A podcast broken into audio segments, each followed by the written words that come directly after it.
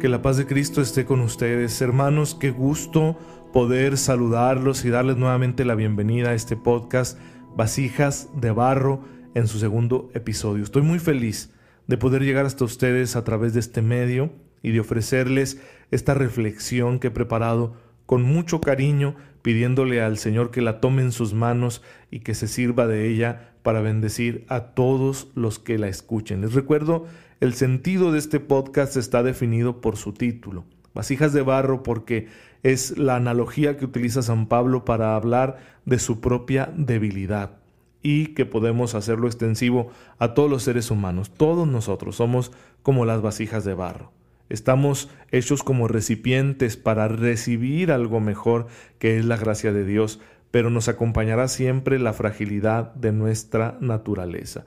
Por eso aquí vamos a hablar en este espacio de cómo la fe escribe con letras doradas una historia de salvación que se va entrelazando en todos los elementos de nuestra vida humana, en nuestra vida emocional, afectiva, moral, intelectiva, también incluso en nuestro cuerpo porque somos seres corpóreos en todos los elementos de nuestra persona, de nuestra vida como seres humanos, la fe escribe una historia de salvación, que es como una eh, gran melodía, una partitura finísima, con toda clase de arreglos armónicos y que pues el pentagrama sobre el cual se escribe es nuestra humanidad y hay que tener bien rectas esas líneas del pentagrama para que la armonía que escribe la fe continúe.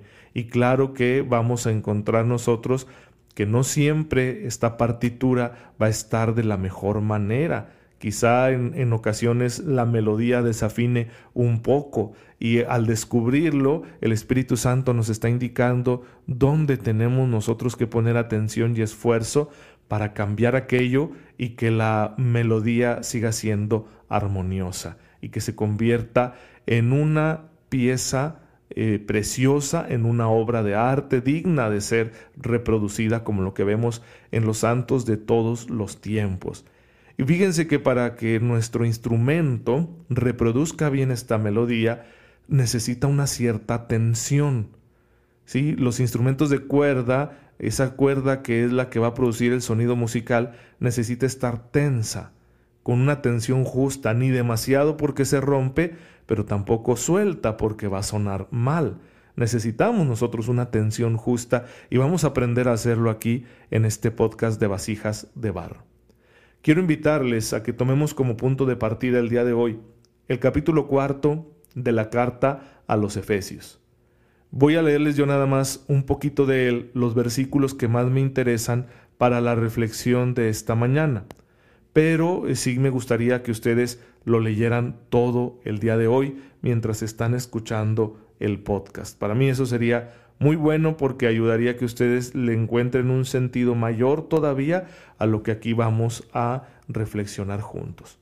Déjenme leerles el párrafo que a mí me interesa.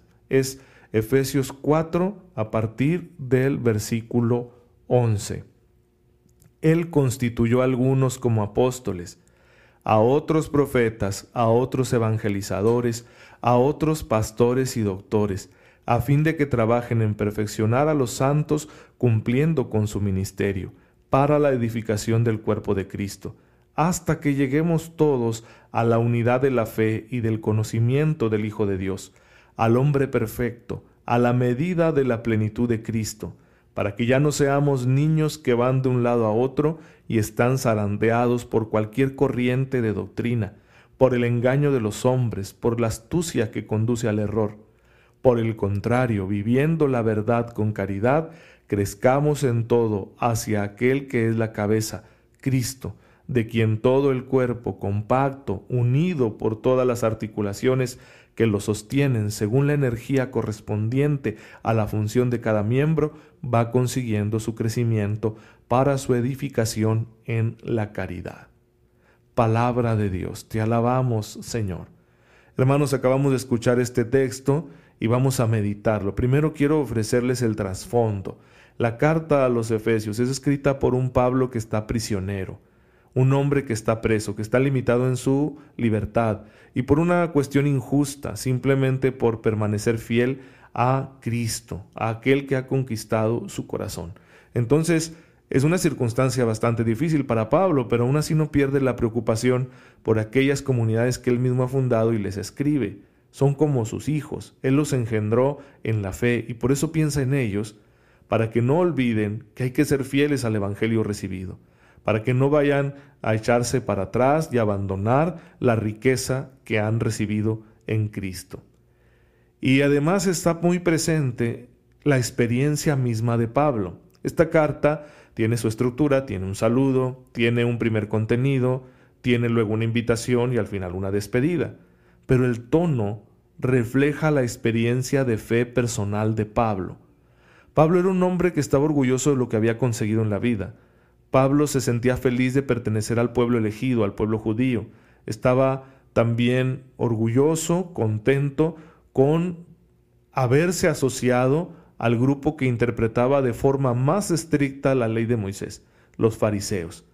Y además hasta de su trabajo, ¿no? Pertenecía a una familia que se dedicaba a elaborar tiendas de campaña. Es decir, Pablo tenía un montón de cosas por las cuales sentirse feliz sentirse como un hombre maduro, que estaba llegando a la plenitud de su vida, con una, un reconocimiento a su alrededor, con un lugar en la sociedad, satisfecho. Seguramente se trataba de un hombre responsable, competente, de convicciones firmes. Qué, qué interesante, ¿no? Es decir, no, no era un pobre desgraciado necesitado de un consuelo artificial ni siquiera era alguien que estuviera atrapado en una doble vida y que tuviera necesidad de un gran cambio. En la medida de aquel entonces, Pablo no sería considerado un pecador, sino un justo, y un justo sobresaliente, una persona de virtudes notables. Sin embargo, en su encuentro con Cristo quedó tan fascinado que lo abandonó todo. Todo eso ya no suponía para él un motivo de orgullo, ya no se apoyaba en eso, en su sabiduría humana, en sus capacidades, en sus experiencias, en su tradición, en el respaldo cultural y social de su pueblo, sino que se entregó de lleno a comprender, a asimilar lo que Cristo le estaba ofreciendo y luego a llevarlo a todas las naciones, convirtiéndose en su mensajero, en un apóstol incansable, que estuvo dispuesto no solo a renunciar a su fama, no solo a renunciar a su prestigio, no solo enemistarse con su propio pueblo, sino a sufrir vejaciones, humillaciones, atentados contra su integridad, pasar tantos peligros como en aquella ocasión en la que naufragó, bueno, hasta pelearse con su amigo Bernabé por causa del Evangelio por llevar a Jesús a todas partes, porque estaba Pablo como consumido por este fuego, convencido de que así como él necesitaba de Cristo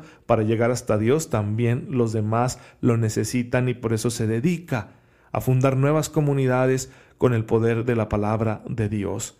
Ese es un hombre renovado, y él lo va a reflejar en sus cartas, no solo porque nos cuenta todo lo que pasó, sino porque habla de un hombre nuevo, porque Él se sabe un hombre nuevo.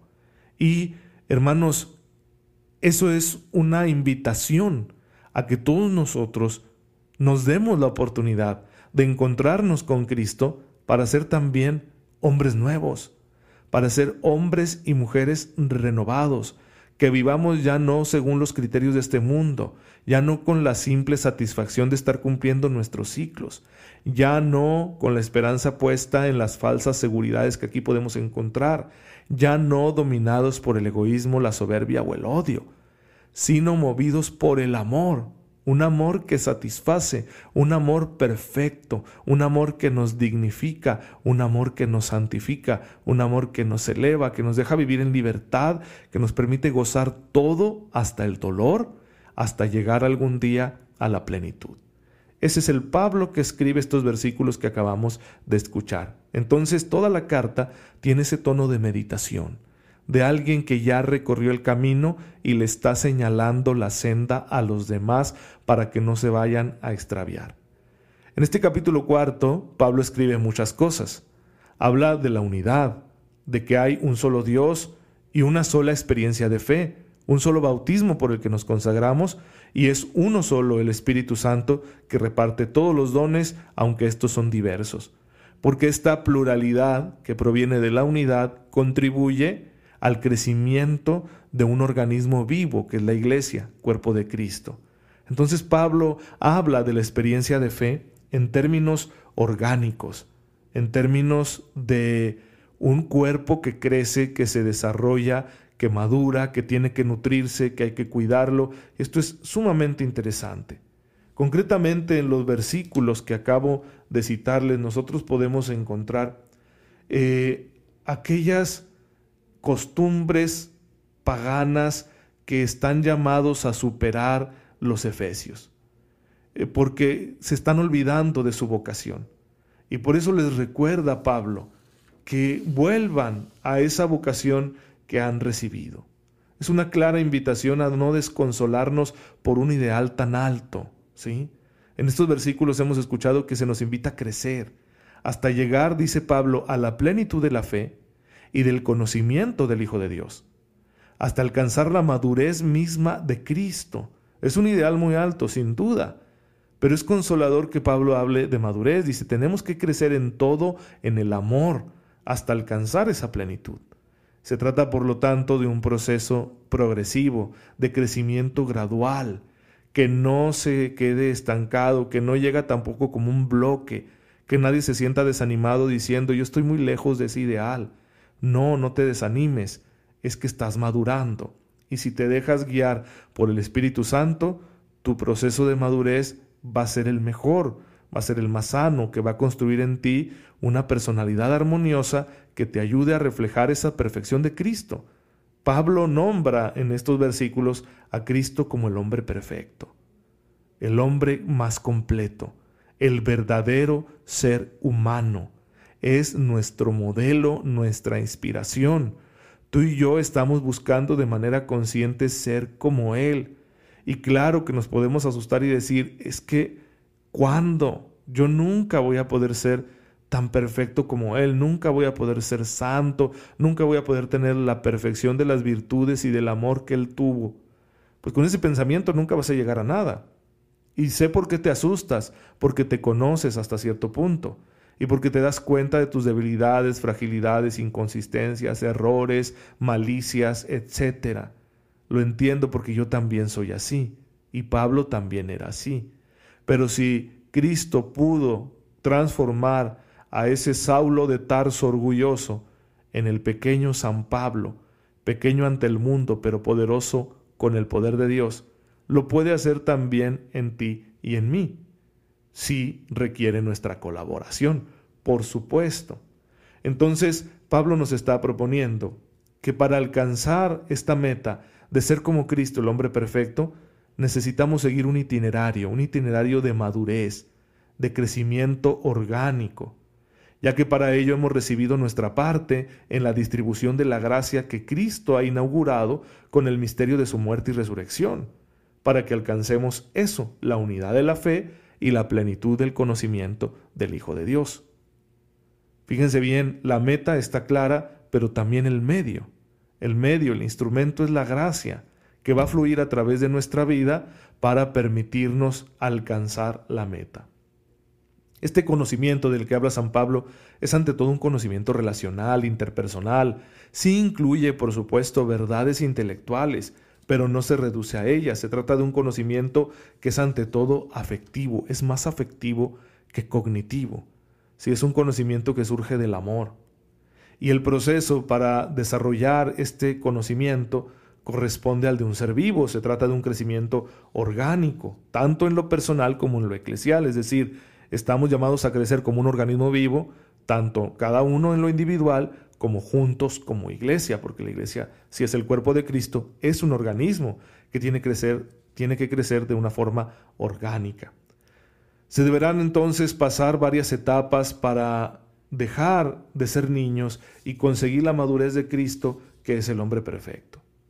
Nuestra vocación, hermanos, a la santidad, la entendemos a la luz de la palabra que acabamos de meditar transcurre a través de un camino de crecimiento gradual, progresivo, que no puede ser ajeno a nuestro desarrollo natural, porque es nuestra humanidad completa la que está llamada a madurar hasta ser como la de Cristo, que también fue un hombre completo, con su vida biológica, psicológica, afectiva, con sus luchas, sus sueños, sus aspiraciones y deseos, con su libre voluntad, y que además ha sido el hombre más feliz del mundo, pues su amor humano fue tan perfecto, es tan perfecto, que jamás se ha apartado de la voluntad del Padre, sin perder un ápice de su humanidad. La voluntad de Cristo siempre está en armonía, la voluntad humana de Cristo siempre está en armonía con la voluntad divina. Pero esto no lo hace menos hombre. Esto es muy interesante. En efecto, hermanos, Dios no nos quita nada, no nos deshumaniza para que seamos santos. Al contrario, pone orden y armonía en todas nuestras potencias, para que éstas formen un conjunto equilibrado que nos permita amar más y mejor, pues nuestra vocación es la misma que la de Cristo, realizarnos en el amor verdadero. Qué bello es esto, hermanos, saber que Dios no viene a quitarte nada, sino a poner en su justo lugar todo lo que ya has recibido. En este sentido, hermanos, es necesario que comprendamos que este proyecto al que hemos sido invitados implica una serie de procesos de crecimiento que aún a nivel del espíritu guardan una analogía con los de la carne, con el cuerpo, pues están estrechamente entrelazados. Y el elemento característico de estos procesos, y que es a la vez muy delicado, es el elemento crítico. Es decir, vamos a crecer, nuestro desarrollo orgánico integral va a crecer a través de una serie de crisis que la persona debe atravesar, debe cruzar por ellas, y el éxito con el que la supere es lo que va a determinar poderosamente tanto la identidad como la capacidad de convertirnos en dueños de nosotros mismos. Es decir, en todo crecimiento va a haber crisis y estas crisis, según las superemos, pues determinarán quién seamos y qué capacidad tengamos de tener control de nosotros mismos, de ser dueños de nosotros mismos.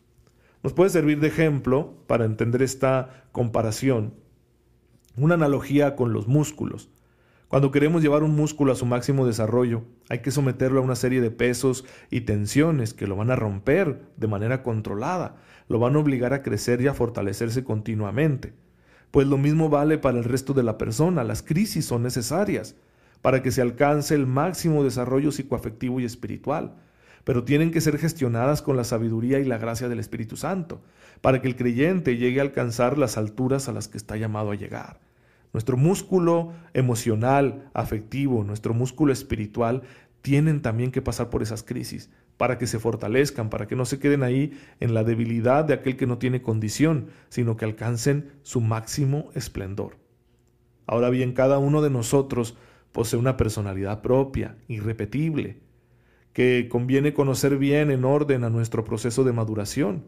Si bien todos somos personas con la misma dignidad, iguales ante Dios, nuestra personalidad es siempre distinta. La personalidad es nuestro modo concreto de ser personas. Todos somos personas, pero todos tenemos una personalidad distinta. ¿Cómo soy persona yo? Esa es mi personalidad. Lo que coloquialmente nosotros llamamos manera de ser. ¿Cuál es tu manera de ser? ¿Cuál es tu forma de ser? Esa es nuestra personalidad. Y conocerla bien es indispensable para cualquiera que se proponga asumir con seriedad, de forma consciente y responsable, su proceso de maduración integral. El autoconocimiento es el primer paso para que este camino hacia la madurez sea asumido con plena intención. Es decir, voy a madurar pero no dejándome llevar por la corriente, voy a madurar pero llevando yo las riendas, de forma intencional. Estoy haciéndome consciente de mi propio proceso de maduración y voy a ser protagonista activo en ese proceso. Y para ello es indispensable que conozca yo mi personalidad. Por eso, hermanos, les voy a ofrecer aquí, les voy a compartir un esbozo, ¿sí? un, un dibujo, una síntesis de lo que es nuestra personalidad, para enriquecer esa dosis de autoconocimiento que a todos nos hace falta. Y voy a abrir un paréntesis para decirles lo siguiente. La presentación eh, sintética de la personalidad, de la estructura de la personalidad, mejor dicho, de sus niveles que voy a hacer en este momento, pues está basada en lo que yo he aprendido de dos autores concretos.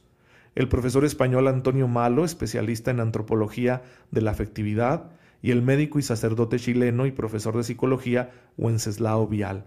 Ellos son los dos autores de los que yo me he nutrido para conocer qué es la personalidad, cuál es su estructura, cuál es su dinamismo interior.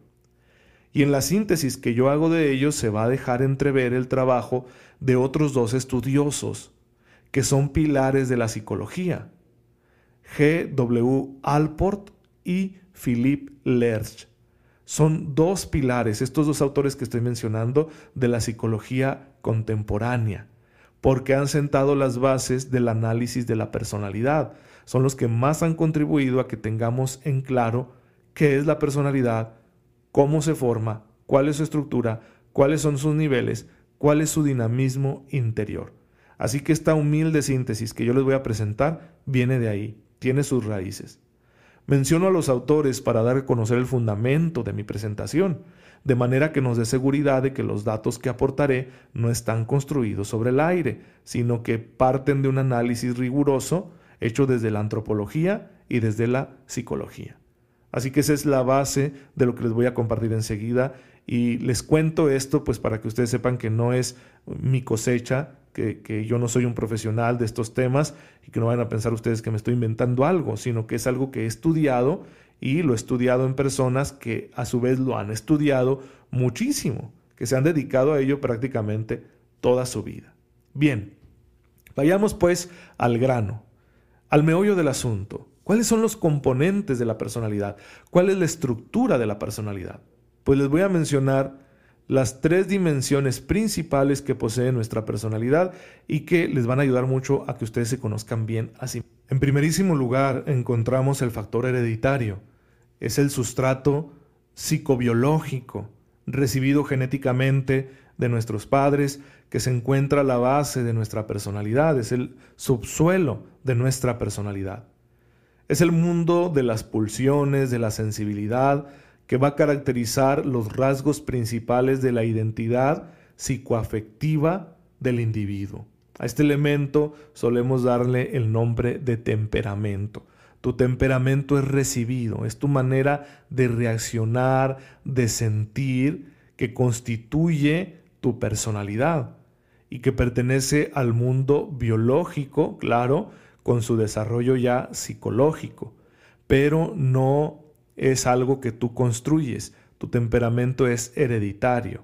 Con esto no quiero decir que no sea modificable. ¿sí? El temperamento es modificable en el sentido de que puedes aprender a regularlo, a gestionarlo. Obviamente no puedes modificarlo hasta hacerlo desaparecer, porque es la herencia que he recibido, es un don. ¿sí? En ocasiones nos molesta mucho tener tal o cual temperamento, pero es un don que hay que agradecer. Bendito sea Dios que hay tanta pluralidad de temperamentos como seres humanos. Podremos hacer alguna categorización para decir, bueno, todos encajamos en estos eh, cuatro u ocho o dieciséis, según sea el autor que nos lo mencione, categorías de temperamento, pero lo importante aquí es que es una característica individual, e, es un don que tú tienes, ese temperamento, que determina tus tendencias, ¿sí? Tu, forma de reaccionar, tus inclinaciones ante lo que te rodea y ante ti mismo. El segundo elemento identificable en la personalidad es el carácter. Está constituido por los aprendizajes realizados por el sujeto en su interacción con el ambiente. Influye significativamente en los patrones del comportamiento porque actualiza las disposiciones genéricas del temperamento. El carácter es aprendido, son los patrones de conducta que nosotros vamos asimilando a través de nuestra relación con los demás, con los que nos rodean, al principio nuestros padres, la familia nuclear, luego la familia más amplia, la sociedad, etc. Y con todos los factores sociales y culturales en los que nos vamos a ir desenvolviendo conforme crecemos, vamos realizando aprendizajes de patrones de conducta que influyen sobre nuestro comportamiento y que tienden a desarrollar en uno u otro sentido las disposiciones internas que ya tenemos por temperamento. ¿sí? Es decir, a la hora de comportarnos ya tenemos una dirección dada por el temperamento, pero la actualiza el carácter de una forma más específica todavía. Entonces carácter y temperamento son cosas distintas, pero ambas pertenecen a la estructura de la personalidad. El temperamento como algo heredado, el carácter como algo aprendido.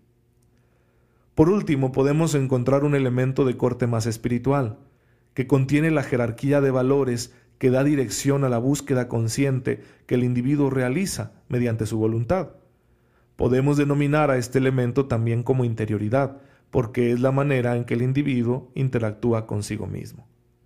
Este elemento es más elevado, está constituido por esa fuerza de voluntad y esa conciencia con la cual nosotros queremos dar una dirección intencional a nuestra vida. Es decir, ya sé que tengo las tendencias que me da mi temperamento, algunos patrones de conducta que he adquirido mediante aprendizaje, ese es mi carácter, pero mi interioridad establece una jerarquía de valores que le da una orientación definitiva a mi conducta, a mis acciones, y que yo intento intencionalmente dirigirme hacia esa jerarquía de valores. Esa es mi interioridad, que busca dar una dirección consciente, que busca concretizar de manera libre mi búsqueda de felicidad. Y por ello es el elemento que jalona a los otros dos que regula el temperamento y que modifica el carácter en orden a que nuestra búsqueda de felicidad sea coherente con esa jerarquía de valores que hemos establecido. Es el elemento más consciente, es del que somos más dueños. Y no desarrollarlo, pues significaría tener una personalidad desintegrada, en la que nos dejaríamos llevar simplemente por el empuje irracional del temperamento o por las conductas ya aprendidas del carácter sin ninguna dirección. Seríamos como un barco sin timón. Por último, hay que añadir que estos tres elementos principales de la personalidad viven en la persona, en el individuo, desarrollando una interacción dinámica, cuya meta es la integración, es decir, se relacionan entre sí los tres elementos para integrarse, para formar un todo. Estos elementos no se confunden, el temperamento no es carácter ni el carácter es interioridad, pero tampoco pueden ser separados. Su desarrollo evolutivo los hace entrelazarse para conformar un todo que le da identidad a la persona y le permite actuar sobre su propio destino. Es hermoso, hermanos, esta estructura. Dios nos ha creado así de complejos y de ricos. Somos como una máquina finísima no solo en nuestro cuerpo, sino también en nuestra personalidad. Conocer estos elementos con la suficiente profundidad, eh, con la suficiente seriedad, influye poderosamente en la capacidad de maduración de la persona y en todas las relaciones interpersonales que tengamos, incluida la que el creyente tiene con Dios. Por eso San Agustín decía, Señor, que me conozca para que te conozca.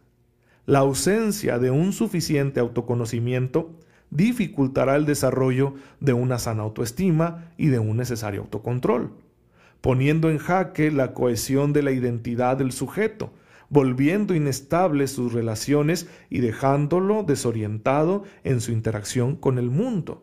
Nos hace mucho daño no conocernos nosotros mismos. Dios nos ama con todo y nuestra personalidad, tal y como ésta se encuentra actualmente. Pero igualmente nos quiere ver crecer, desarrollando todas nuestras potencialidades con la confianza de quienes se saben sostenidos por ese mismo amor.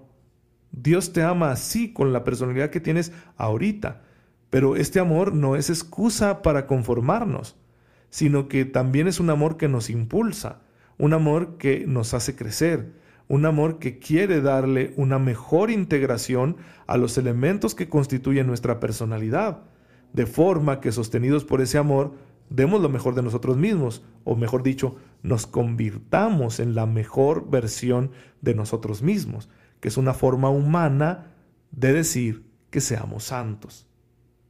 Un primer paso práctico que yo les invito a dar será la ubicación de mi realidad actual en relación con el ideal al que me siento llamado. Pues esta tensión entre realidad e idealidad es el marco operativo en el que mi vida va a desarrollarse. Es el escenario en el que tú y yo nos encontramos creciendo. La tensión que hay entre cómo estoy ahorita y cómo quiero estar. entre mi realidad actual y mis ideales.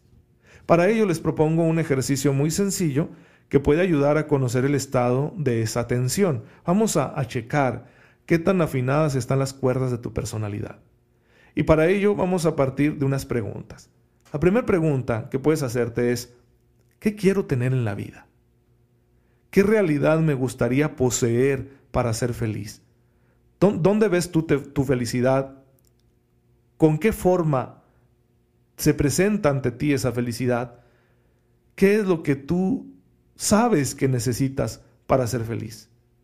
Hay que aprender a formular nuestros deseos y nuestros afectos, nuestras metas, de la forma más precisa posible.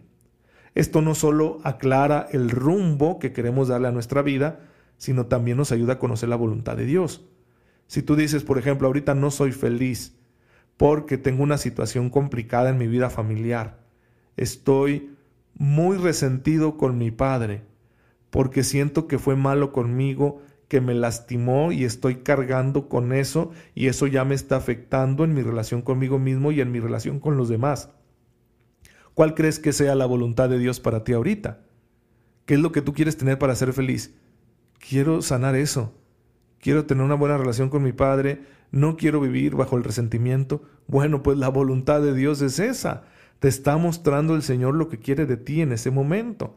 Entonces, en ese ejercicio de autoconocimiento, si tú sabes definir bien lo que quieres tener para ser feliz ahorita, el Señor te está mostrando cuál es su voluntad. Te está diciendo que te pongas a trabajar en eso. Un segundo paso va a consistir en preguntarnos qué clase de persona tengo que ser para conseguir eso que quiero.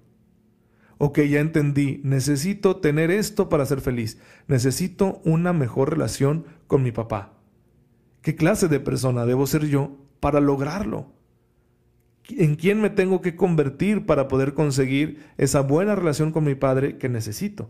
Digo, por poner un ejemplo, ¿no? Que aquí cabrían todos los ejemplos. Una vez establecida la meta, ayudará mucho describir los rasgos que necesitamos cultivar para alcanzarla. Por ejemplo, el que aspira a un mejor futuro económico o laboral no podrá conseguirlo si no se convierte en alguien responsable. O el creyente que con seriedad aspira a la santidad no lo logrará si no llega a ser un hombre o una mujer de oración. Ahí tenemos ejemplos clarísimos de cómo es necesario convertirnos en tal persona para conseguir lo que queremos. El tercer paso es que cuando los rasgos de personalidad que deban trabajarse estén definidos, ya sé quién tengo que ser para ser feliz, es hora de preguntarse, ¿qué tengo que hacer para convertirme en esa persona? Es decir, hay que comenzar a forjar los hábitos, hábitos buenos, que a corto plazo nos podrán encaminar hacia la clase de persona que queremos ser. Ejemplo, el que quiere ser honesto tendrá que hacer de la verdad, del no mentir, un acuerdo consigo mismo y practicarlo diariamente. Si yo quiero conseguir un mejor futuro en mi trabajo, quiero un mejor puesto, para que eso traiga beneficios que ayuden a que mi vida sea más digna, más relajada, más tranquila, me beneficien a mí y a mi familia. Digo, pues tengo que ser un trabajador bien digno de confianza. Y para ser digno de confianza necesito ser honesto. ¿Cómo voy a conseguir esa honestidad? Pues tengo que hacerme de un hábito del hábito de no mentir, del hábito de decir la verdad. Y eso tengo que hacerle una regla personal para practicarla diariamente. Si no practico diariamente esa regla que yo me estoy imponiendo por un acuerdo conmigo mismo, pues no voy a conseguir ser la persona que necesito ser para alcanzar la felicidad que quiero alcanzar. Todo esto está muy bien, hermanos, el ejercicio es sencillo y podemos hacerlo. Es un ejercicio de autoconocimiento. Pero falta una clave, falta el cuarto ingrediente que es muy pero muy especial. La motivación. ¿Dónde está? Porque ahí están las preguntas que pueden encaminar tu esfuerzo para que con la ayuda de Dios consigas lo que quieres. Pero para ello necesitas una motivación. ¿Dónde está esa motivación? Esa motivación la encontramos siempre en el amor, porque somos amados por Dios y Él nos ha dado todo lo necesario para amar. El amor será la fuerza, el motor de nuestro crecimiento. un crecimiento vivido con esperanza, pues para el Señor siempre será muy valioso el amor que pongamos en nuestros intentos de ser mejores. El resultado está en sus manos, no sabemos cuánto tiempo vamos a vivir, no sabemos si el día de mañana se truncará nuestra vida porque llegará a ella la muerte y ya no podremos realizar todo el proyecto que nos estábamos planteando a partir de este ejercicio de autoconocimiento. Pero hermanos, hay que vivir esto con esperanza, porque a los ojos de Dios lo más valioso es que lo intentes y que en ese intento deposites todo el amor que seas capaz, porque el amor es lo que nos salva. Sí, la fe que se transforma en amor es lo único que nos salva. Si tú confías en Él y dejas el resultado en sus manos, podrás entonces avanzar mientras Él te conceda vida, porque sus manos son perfectamente confiables. Y bien lo dijo San Pablo, se lo dijo a su discípulo Timoteo, segunda de Timoteo 1:12. Sé bien en quién he puesto mi confianza y sé que es poderoso para guardar lo que yo le he confiado. Confíale al Señor lo más valioso que tienes. Confíale ese proyecto que estás haciendo de felicidad. Ponlo en sus manos. Él tiene todo el poder para resguardarlo y para que se haga realidad. Y si humanamente dijéramos, aquí no se hizo realidad porque me morí antes de conseguirlo, pero podrá ser realidad en el reino, porque todo esto que te estoy compartiendo tiene también esa connotación. Lo reflexionamos siempre a la luz de la esperanza en la vida eterna. No es una meta intramundana la que me estoy proponiendo. Ok, quiero conocer mi personalidad para desarrollarla de la forma más sana posible, para buscar que sea una personalidad equilibrada, armoniosa. Sí, pero ¿con qué fin? Con el fin de alcanzar la meta de mi vida como cristiano que es el amor eterno que Dios ha preparado para mí desde antes de la creación del mundo y no me lo quiero perder. Siente tu necesidad de amor aquí. ¿A, poco no quieres ser amado? ¿Acaso no tienes unas ganas enormes de ser querido por un amor perfecto que no te falle, que no te decepcione, que no te lastime? ¿Acaso no has querido también con un gran deseo ser tú el que dé ese amor? ¿Cuántas veces no has sufrido, te has sentido mal por tu incapacidad de dar un amor mejor?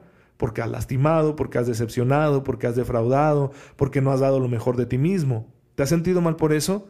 Pues qué bueno, porque todo eso que te estoy diciendo está indicando una realidad, que quieres vivir en el amor. Pues lo que Dios te ha prometido para el final de esta jornada que se llama vida terrenal es un amor perfecto un amor eterno. Ese amor te está esperando y vale la pena, o mejor dicho, vale la vida, vale el esfuerzo.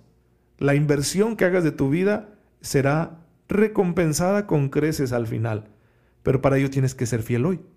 Conócete bien para que puedas ser fiel hasta en las cosas pequeñas en las que el Señor te va a probar, para ver si has hecho opción por ese amor que te está ofreciendo.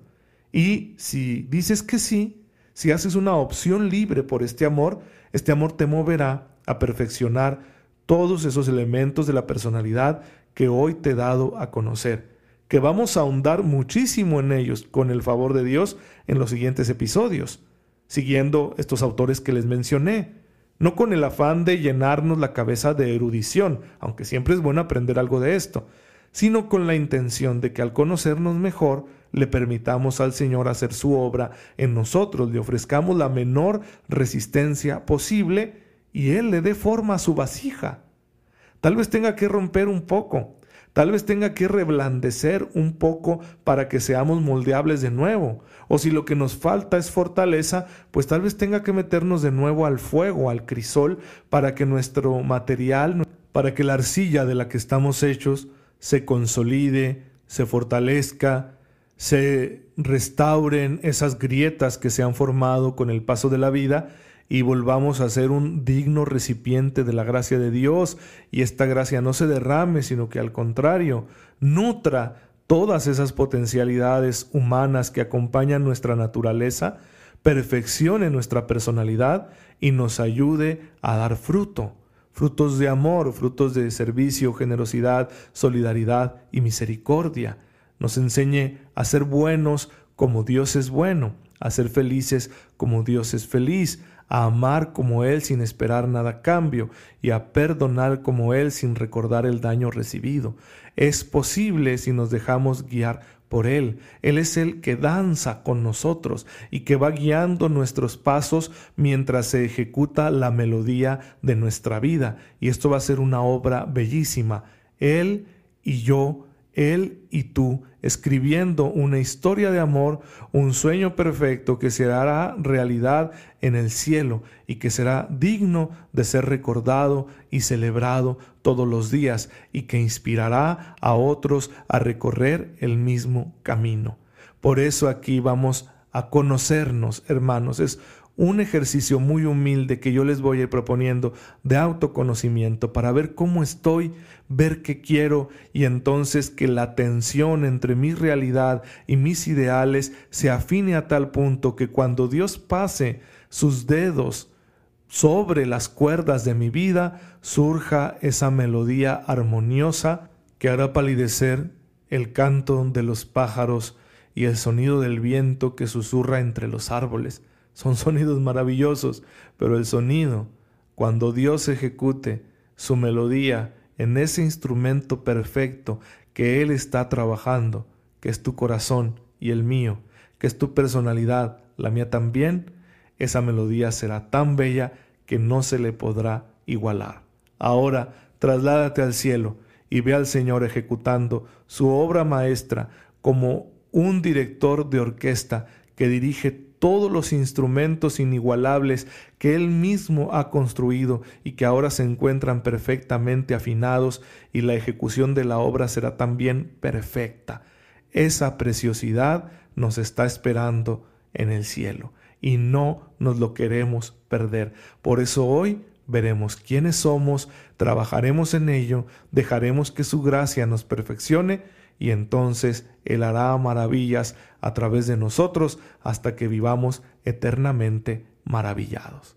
Hermanos, gracias por compartir conmigo este momento que yo les ofrezco con mucho cariño y humildad. Experto soy en nada, pero me hago eco de lo que el Señor quiere enseñarnos para darnos formas nuevas, más preciosas cada vez a todos nosotros que somos vasijas de barro pero vasijas de barro amadas por Él. Padre, gracias, porque en tu infinita sabiduría y bondad has plasmado las perfecciones de tu amor en nosotros y nos llamas ahora a desarrollarlas con tu ayuda hasta alcanzar la perfección del amor y que así rindamos los frutos que tú esperas y estos frutos nos ayuden a alcanzar algún día la contemplación gloriosa de tu rostro. Ayúdanos en todo momento, Señor, a dejarte trabajar sin resistencia para que nos des la forma que tú quieres, porque es la mejor forma que podemos nosotros alcanzar. Por Jesucristo nuestro Señor. Amén. El Señor esté con ustedes. La bendición de Dios Todopoderoso, Padre, Hijo y Espíritu Santo, descienda sobre ustedes y los acompañe siempre. Gracias hermanos por estar en sintonía con su servidor. No se pierdan el siguiente episodio, Vasijas de Barro, todos los miércoles, con su amigo el Padre Ray. Cuídense mucho, los quiero muchísimo y por favor dejen que el Señor los haga crecer.